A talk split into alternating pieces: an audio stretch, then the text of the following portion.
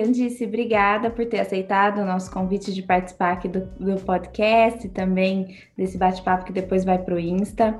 Eu, como a gente estava conversando, te achei aí nesse mundo da internet e adorei o que vi.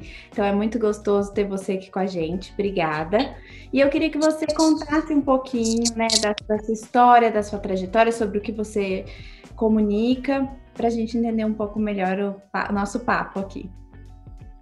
Primeiro lugar, obrigada, Ana. Eu acho que o mundo da internet tem essas coisas. A gente cruza com as pessoas e de repente dá um match, né? Dá um, dá um clique que, que isso aproxima a gente por ou valores ou pelas coisas que a gente discute e busca na vida. Eu sou psicóloga de formação.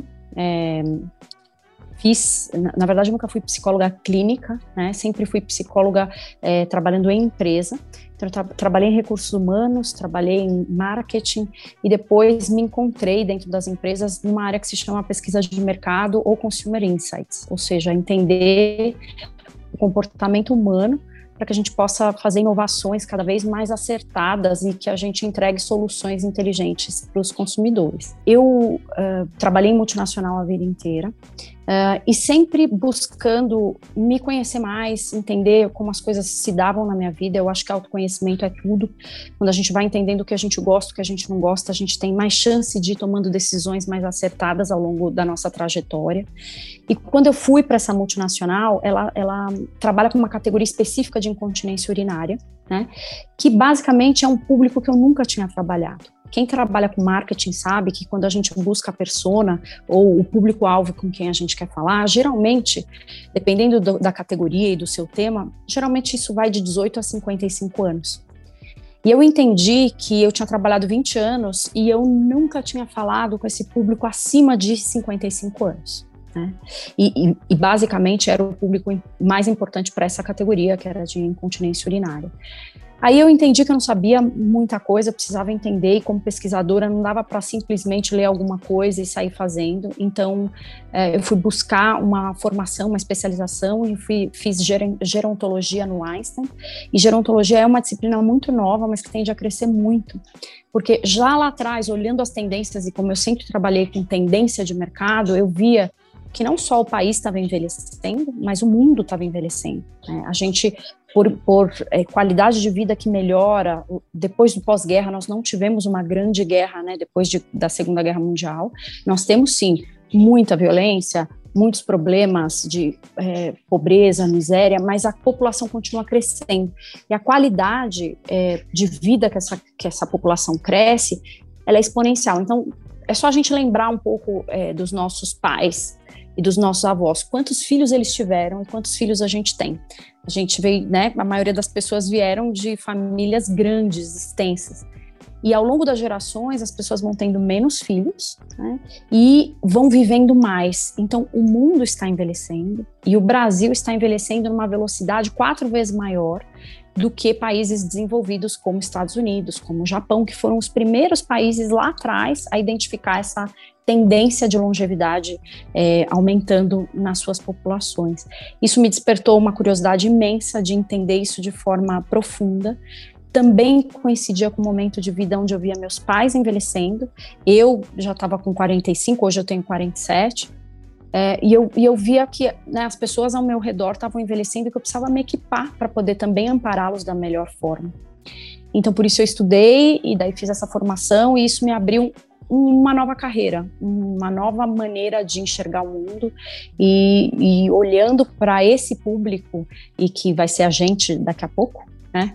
Eu acho que a gente tem muitas oportunidades, não só de ajudar nesse processo, como de é, entender e ajudar as empresas também a entregarem soluções mais adequadas para esse público.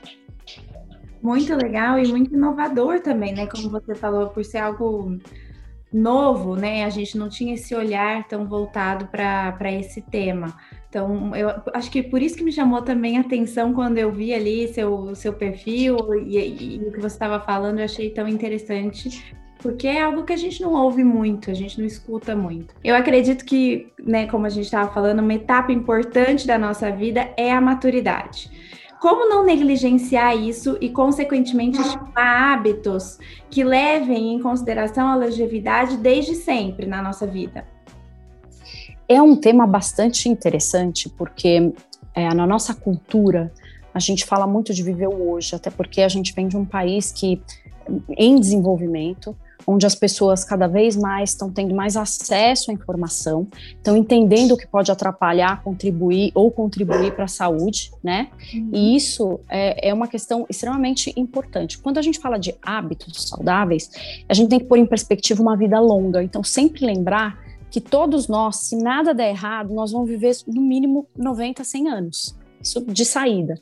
Quando a gente coloca a nossa vida nessa perspectiva, a gente entende que a gente tem que é, hoje é, começar a pensar no que, que a gente pode fazer é, para estar tá bem lá no finalzinho. Né?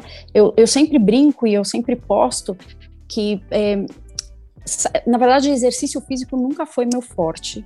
Eu sempre foi uma luta diária, eu não faço porque eu amo, sempre amei balé, dançar, fazer outras coisas, mais musculação, sempre foi um sofrimento para mim mas eu entendi que eu precisava fazer isso pela minha futura velha, porque é lá na frente eu não vou me perdoar se eu tiver tido, um, a, a, na verdade, as informações, a, a, possibilidade de fazer exercício e não ter feito isso por mim, porque lá na frente isso vai fazer muita diferença. Então, esses hábitos saudáveis, quando a gente coloca a nossa longa vida em perspectiva, a gente começa a entender que essas coisas a gente vai ter que fazer para o nosso futuro. E tendo essas escolhas hoje, no dia a dia, também faz com que a gente viva um presente melhor. A gente fica mais bem-humorada, a gente é, a roupa serve, a gente se alimenta melhor, a cabeça está mais desperta. Então, é, eu acho que é fazer algo de bom por você mesmo. São, é, na verdade, são pequenas coisas que a gente começa a fazer hoje, pensando no futuro, mas que já fazem bem hoje, né? se a gente tivesse essa, essa visão. Eu, inclusive, outro dia, minha avó está morando com os meus pais, e então fico bastante com ela, né? Quando, quando não estou na minha casa, estou nos meus pais. E, e aí, eu, outro dia, comentando com ela, ela falou assim: Mas eu acho engraçado. Eu fiz ginástica minha vida inteira inteira. E agora vocês ficam me atazanando para eu continuar fazendo ginástica. Ela fala assim: ah, eu achei que agora era a hora de eu descansar e eu tenho que continuar fazendo. Daí eu ainda falei para ela, falei, vó, é o seguinte, ainda bem que você fez a vida inteira, porque você tá aqui bem, tá disposta, tá caminhando, tá andando, tá subindo escada. É, eu sei que talvez você tenha razão, de fato, talvez era a hora de você dar uma descansada, mas infelizmente eu acho que você tem que continuar, porque isso está te fazendo bem. Hoje te fez bem lá atrás e vai continuar fazendo bem né? Sem dúvida. É, são, são prevenções que a gente diz, e na verdade o exercício físico não é só pelo corpo. Quando a gente estuda um pouco mais de cognição e de aspectos cognitivos, é, quando a gente fala de demências, hoje, é, se você entrar, por exemplo, dentro da Associação Brasileira de Alzheimer, na verdade existe uma, uma, é, uma projeção muito difícil, que é a partir dos 80 anos, uma em cada duas pessoas vão ter, vai ter algum tipo de demência.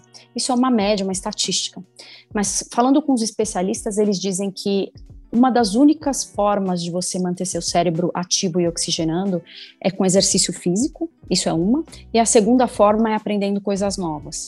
Então, a única maneira de você enganar o cérebro né, enganar as demências para que elas não acometam o seu cérebro é fazer exercício físico. Isso tem vários testes é, de laboratório que demonstram. É, e aprender coisas novas, sentir curiosa, man se manter curiosa perante a vida.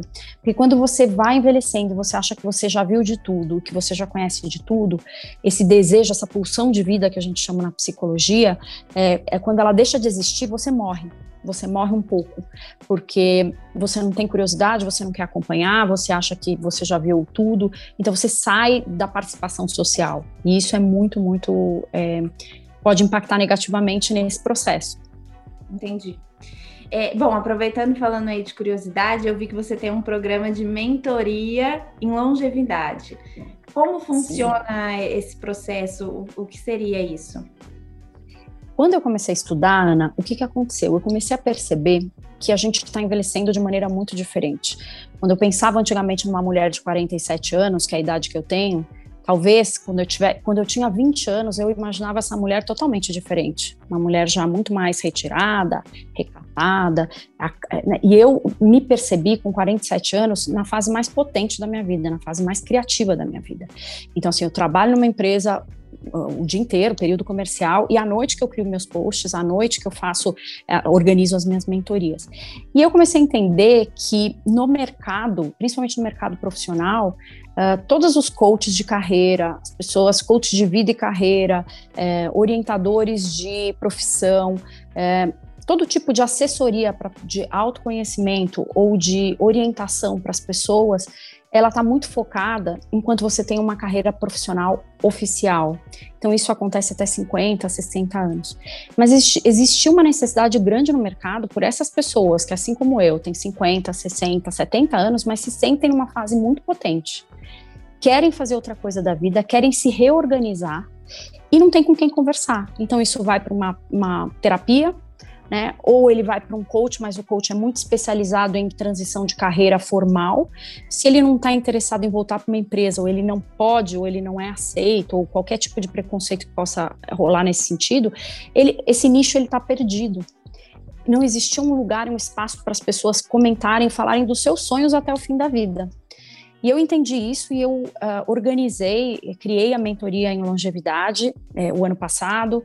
É, não existia isso no Brasil e também não existe isso no exterior. É, nos Estados Unidos existe conselho para conselheiros que querem entrar em conselhos de empresa, mas nada é, que englobe todos esses aspectos humanos. Então, na verdade, a mentoria funciona com esse desejo da pessoa se revisitar, não importa a idade dela, eu tenho mentorandas de 35 anos e eu tenho mentorandas de 70. Então não importa, são pessoas que querem discutir a sua longevidade. E aí a gente tem 10 encontros, e nesses 10 encontros a gente revisita quatro aspectos importantes, que são aspecto físico, como é que está esse corpo, que sonhos ela tem para que ela organize esse corpo para ela cumprir e realizar esses sonhos. É, se você tem um sonho de passar as férias com seu neto é, na Disney ou subir o Everest, você precisa preparar esse corpo para poder realizar esse sonho. Então a gente revisita é, corpo, é, as emoções, como andam as emoções e esse, principalmente as emoções no, no círculo mais próximo dela. A mente, a cognição, o quanto ela está exercitando, o quanto ela está aprendendo, que tipo de coisas ela pode fazer para ela se sentir mais atualizada. E a questão espiritual também, porque ao longo de uma longa vida, a gente sabe que é, a crença naquilo que não se vê se faz muito necessária, é um músculo extremamente relevante. Quando a pessoa passa por altos e baixos ao longo dessa vida, que vai ser longa, muitas vezes o grande apoio é, que, ela, que ela tem ao longo da vida é exatamente essa fé. E não necessariamente tem que ser uma religião, mas tem que, pode ser a meditação, pode ser um trabalho voluntário, mas é, é nesse momento onde ela se conecta com algo que é superior, que é maior, é, que é invisível, né, que não é tangível, mas que dá muito uh, suporte. A gente revisita esses quatro campos, esses quatro pontos com a pessoa, e depois a gente cria juntos quatro aspectos para o futuro. Primeiro, ordenar, como ela organiza a casa dela para que a casa não seja uma prisão ao invés de ser um lugar de leveza, como é que ela pode um, deixar essa casa mais leve para que ela não seja escrava de limpar, organizar e fazer daquilo um, uma grande coleção de coisas que não fazem muito mais sentido nessa etapa da vida, que aquilo tenha espaço para ela receber novas coisas e se manter sempre em movimento. Ordem da vida, das finanças e das relações, o lugar dela na família e como é que ela se enxerga nesse núcleo familiar. A gente depois da ordem, a gente fala sobre relacionamentos, porque ao longo da vida, como a gente vai perdendo relacionamentos, a gente vai perdendo amigas que se mudam, que se divorciam, ou que a gente se separa por uma questão de valores. A gente precisa todo ano estar tá fazendo novas redes de, de amizades. A gente precisa entrar em novos círculos. Isso nos mantém despertos, nos mantém alertas para aprender novas coisas. Então, ordem, relacionamento, aprendizado e aí, o que, que ela quer aprender de novo, o que, que ela tem de planos para aprender, seja sobre botânica, sobre bioenergética, sobre cuidar dos animais, não importa.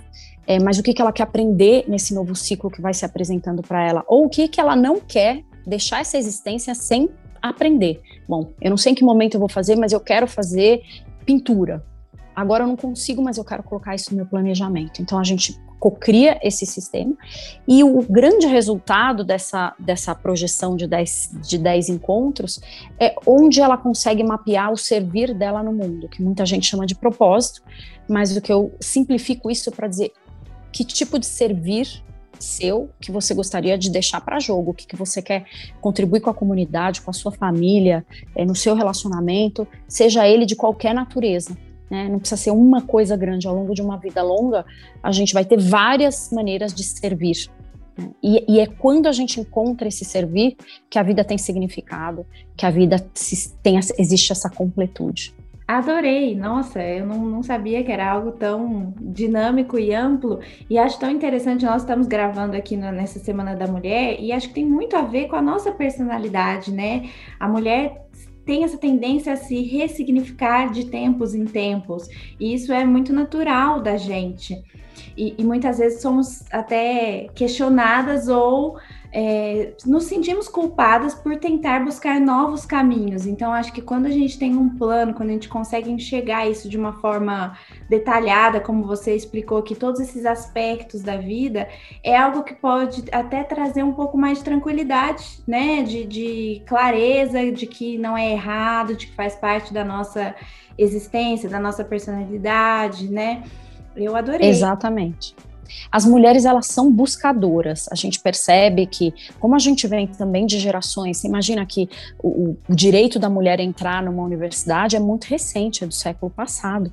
Então isso era um direito que era só conferido aos homens. Eu acho que existe essa sede dessa geração e principalmente quando você pensa em quem tem 60, 70 anos hoje, são as pessoas que nasceram no pós-guerra, são as pessoas que é, foram os hippies, foram as, foram as primeiras a usarem pílula anticoncepcional, as primeiras a se divorciar não dá para a gente esperar que essas pessoas envelheçam fazendo tricô. Elas até podem escolher isso, mas isso é uma escolha no meio de várias outras. Então eu vejo pessoas de 60 e 70 que estão num pico de criatividade, abrindo é, novas frentes de trabalho, se redefinindo, se redesenhando dentro da relação. E eu acho que a mentoria ela acaba ajudando muito isso, porque ela não tem com quem falar sobre esses aspectos. E essa percepção que eu escuto muito, eu tenho 60 anos, mas eu não me sinto com 60 anos, tem a ver com a ressignificação do que é envelhecer. Porque a, quando a gente era mais nova, a gente tinha aquela imagem de uma pessoa de 60 anos completamente diferente do que a gente é. Como eu te disse, eu com 47, eu tenho uma energia de 28, de 30, eu não me sinto com 47, mas é o 47 que eu tinha na cabeça antes. Agora os 47 são os novos 47, não é aquele 47 de antigamente. Então, é, as pessoas falam, né, os 50 são os novos 30, na verdade os 50 são os novos 50. A gente não quer ter 30 anos de novo. A gente já fez muita coisa, a gente já construiu muita coisa nessa biografia para voltar. A gente é eu sou muito grata à, à menina de 20, de 30 que eu fui, mas eu não troco os meus 47 por nada. Por nada, porque esse é o grande benefício da, da maturidade, né?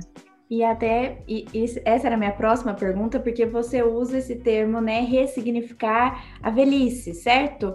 É, o que seria isso? Ana, quando a gente fala em envelhecer, tem um tabu enorme. É, o direito ao envelhecimento e a conquista do envelhecimento é o grande acontecimento do nosso século.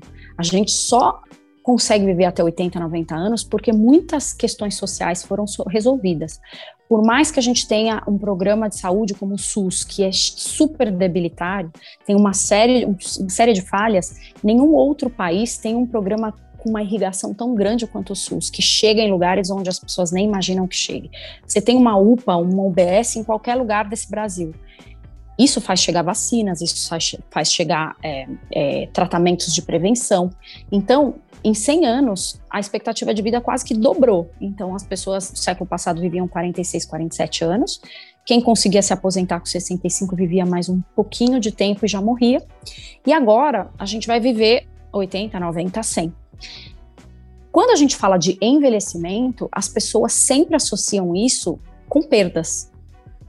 Diretamente. Então, envelhecer na cabeça de muita gente é perecer é, perder, é, são perdas, é, eu estou, é, a minha maturidade é uma decadência. E, na verdade, o, o, envelhecimento, como ele é diferente que a gente tinha comentado, as pessoas têm energia, têm informação, têm acesso a muitas coisas, a gente precisa dar um, um outro aspecto para esse envelhecer. Esse amadurecimento, esse envelhecimento, ele, é, ele traz muitos ganhos. Ele traz ganho de segurança, de estabilidade, de media capacidade de mediação, de capacidade de compreensão. E tem uma linha é, muito interessante, que é a linha antroposófica, que ele fala dos setênios, eu não sei se você já ouviu falar, mas ele fala de cada. que o ser humano ao longo da vida ele passa por etapas sempre de sete em sete anos. A cada sete anos você tem um grande desafio uma grande conquista. E ele, na verdade, é Rudolf Steiner que criou isso é, século passado também, ele dizia que a gente tem uma curva biológica que ela vai, ela começa pequena quando a gente é criança, ela atinge o seu ápice lá nos 40, 50 anos e depois ela decai, que é o nosso biológico que tende a cair, decair. Mas que a nossa curva espiritual e emocional, ela nasce muito grande quando é criança, porque a, a criança tem essa conexão com o divino muito estabelecida, ela decai ao longo da vida, mas é lá no final da vida que ela sobe. Então, a nossa sociedade está muito focada no corpo, no que significa a decadência física, mas ninguém está entendendo que essa nova geração tem muito a contribuir do ponto de vista espiritual e emocional. E é nessa curva que a gente tem que focar o que é envelhecer, porque tem muitos ganhos aí também. Entendi. E aí, você também, é, eu já vi você comentando e queria que você contasse sobre esse termo lifelong learning, né? É, que você diz ser interessante. Conta para mim. A grande base da longevidade, até a Constança Pascolato falou isso na nossa sala do Clubhouse quinta, quinta retrasada. Ela fala que a grande é, ferramenta da longevidade é a curiosidade. E é isso que se, é, é disso que se trata o lifelong learning. Porque enquanto você deseja aprender, primeiro você está lá driblando já de cara as possíveis demências, certo? Porque você está criando novas sinapses, novas conexões neurais no seu cérebro. Quando uma pessoa faz sempre as coisas do mesmo jeito, ela vai para o trabalho no mesmo caminho, ela tem um ritual. O nosso cérebro, do ponto de vista neurológico, ele foi feito para salvar energia, não gastar. Então, ele sempre opera de uma maneira para gastar menos energia. E, e para gastar menos energia, ele põe tudo no piloto automático. Tudo que você faz sem perceber, você está gastando pouca energia. Isso é uma maneira do cérebro uh, se, se preservar. Uhum. O fato é que quando a gente aprende novas coisas, a gente gasta mais energia e é onde o cérebro é forçado a fazer novas conexões neurais, novos caminhos, novas sinapses. E isso é chamado de neuroplasticidade, que é um tema super interessante. E quanto mais você desenvolve esse músculo cerebral de criar novas sinapses, menos você, o seu cérebro se mantém jovem. E aprender, ou seja, aprend, aprendizado de longa vida, que é o, o, lifelong learning, é uma super ferramenta, porque quando você se é, predispõe a aprender novos temas, a ler novos livros, aprender novos passos de dança, e não é só intelectual, são coisas físicas, um novo esporte, né? um novo instrumento, tudo isso contribui com essa maturidade ativa, desperta, alerta, que a gente fala que é super importante. Eu, inclusive, recentemente li um livro que eu achei super interessante, não sei se você chegou a ver, que chama Por que Generalistas Vencem no Mundo de Especialistas. É, e ele fala bastante. Dos polimatas. Polímatas. É, é, é, muito interessante e gostei muito da leitura. É, li há pouco tempo e tenho falado para muita gente. E eu sinto muito essa necessidade. Eu, eu, eu brinquei desde pequena que eu sou multi, assim.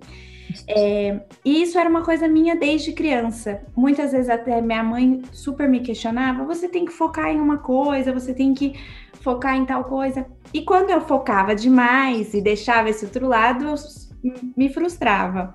Isso fui percebendo né, ao longo da, da vida. E, e depois, para minha carreira profissional, fez muito sentido tudo isso. E hoje ela fala, ainda bem que, que você insistiu comigo e foi atrás.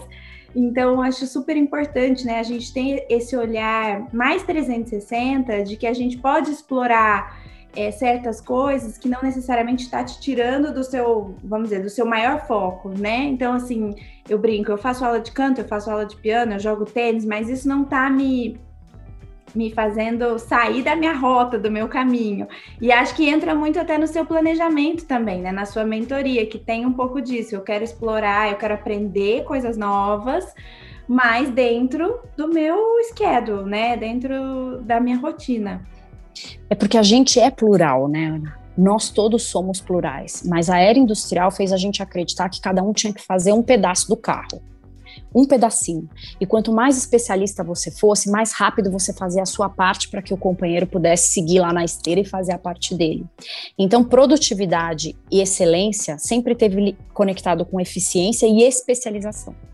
No mundo que a gente vive, onde essas tarefas vão ser substituídas por robôs logo, logo, quem é muito especialista definitivamente isso é mais fácil de ser é, ensinado quando você é plural, quando você é holístico e você tem todas essas é, curiosidades ao longo da vida. A gente vai entender, o Steve Jobs falava né, no discurso dele, que é um dos melhores que eu acho, que ele falava assim que a gente nunca entende é, a nossa trajetória olhando para frente porque a gente vai fazendo coisas, a gente faz um curso, a gente faz uma coisa aqui, a gente trabalha em um lugar. Mas quando você olha para trás, você vê que tudo aquilo te serviu, tudo aquilo se conecta na sua história.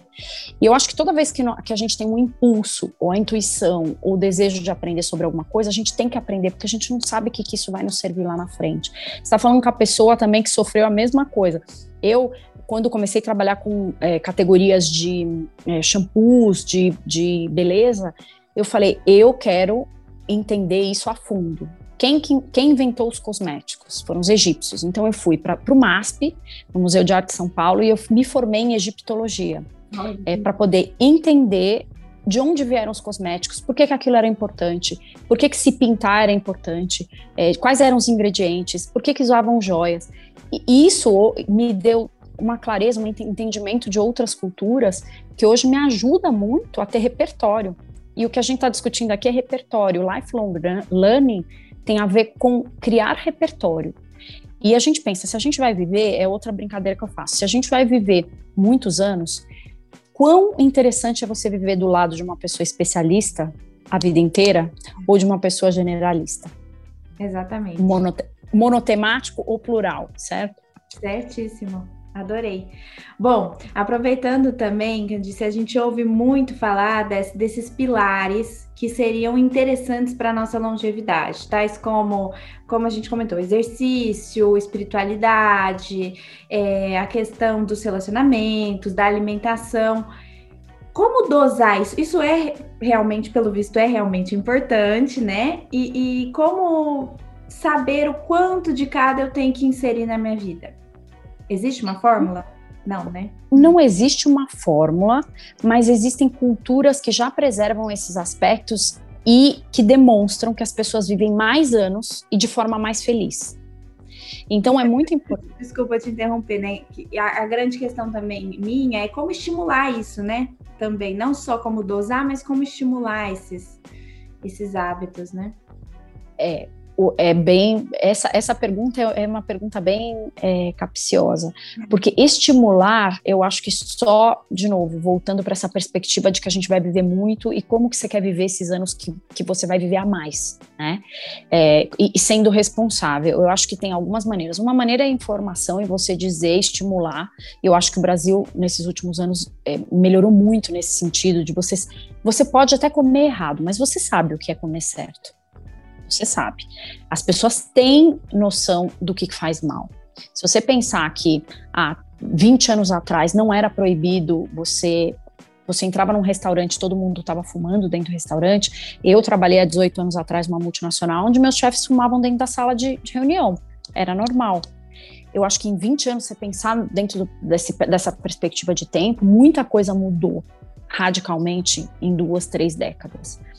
Talvez a gente não, não, não seja na nossa geração que a gente vai ver toda, todo o benefício disso, mas já é comprovado que pessoas que, por exemplo, caminham todos os dias, é, ao invés de fazer suas atividades de carro, elas têm uma vida muito mais saudável do que, por exemplo, você é, se esforçar radicalmente em algumas é, atividades físicas que você faz duas vezes por semana.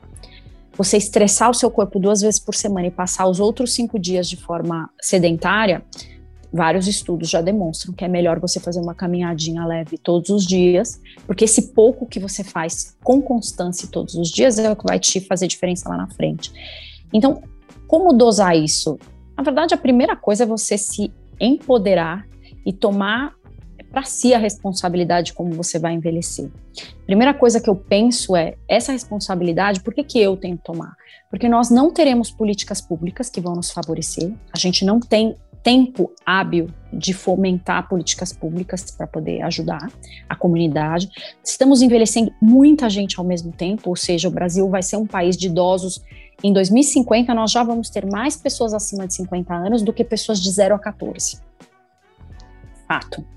Então, nós não vamos ter política pública, o jeito que a gente vai se aposentar, a gente não, não tem ideia de como que a gente vai se aposentar. Se a gente tiver muita sorte de se aposentar por, por tempo de trabalho com 60, 65 anos, a gente tem que fazer uma conta de mais 30 anos que a gente vai viver sem renda ou com uma renda mais baixa.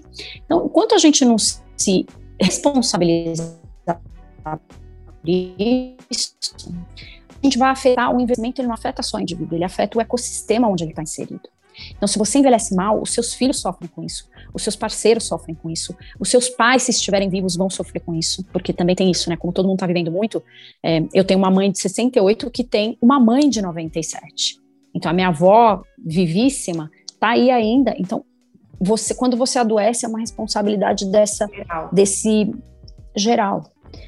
E eu acho que a gente, culturalmente, a gente se prepara muito para a chegada de uma criança. Quando nasce um bebê, a gente tem todo o amparo de informação, de a família te explica como vai ser, outras amigas te contam como vai ser. Quando você tem um pai que está envelhecendo ou uma mãe que está envelhecendo de forma complicada, complexa, você não tem com quem dividir isso. Exatamente. É, é, muito, é muito solitário esse caminho. Então, cada um vai ter que fazer, vai, ser, vai ter que fazer sua parte. Uhum. E, e, e, quais seriam, vai aqui aproveitando a deixa, quais seriam mais ou menos esses pilares? É, é real, são realmente esses, né? O, o, exercício, a espiritualidade, o relacionamento? A parte física, que tem a ver com sono, alimentação e exercício físico, tá. certo? Isso é a parte física, porque cada pilar se desdobra em alguns. Tá. A parte emocional tem a ver com as suas relações, o quanto você leva de bagagem, sabe? O quanto você ainda tem coisas para resolver ainda se você está no lugar certo dentro da sua família, ou se você está sendo pai da sua mãe, se você está sendo filha do seu marido, ao invés de ser companheira, ou seja, você se organizar nisso. Então, as suas relações têm que estar azeitadas e leves. É, depois, a questão de é, o, cognitivo. Se você está aprendendo, você está usando bem suas horas, ou você está passando o dia inteiro olhando Instagram, Facebook e Big, e Big Brother. É, nada contra quem faz, mas assim, é esse o tipo de retorno que você vai ter para o seu cérebro. Uhum. Você até pode fazer isso, mas que outros estímulos você está também trazendo para o seu cérebro? Como é que você quer seguir nessa condição de aprendizado constante? E o quarto é a questão espiritual, que tem a ver com essa fé que a gente falou, de como você desenvolve esse músculo de acreditar em você, de se centrar, de entender que tem o seu corpo físico, mas também tem coisas que a gente não enxerga, que são imateriais, mas que nos afetam de, igualmente. Uhum. Né? E, e aí esses quatro são os, os pilares mais importantes e que são individuais de responsabilidade de cada indivíduo. Mas aí sim você pode se planejar. Como é que você quer ordenar isso? Como é que você quer criar novas relações? Como é que você quer programar o seu, uh, o seu lifelong learning daqui para frente? Que novas conexões você quer fazer? E como você quer se sentir completo? Ou seja, como é que você abraça essa vida longa a serviço de algo maior? Para você deixar um legado, para você se sentir em completude. Então, esses, eu diria que são esses, na verdade, são quatro pilares individuais e mais quatro esferas de trabalho que a gente tem dentro da mentoria. Entendi.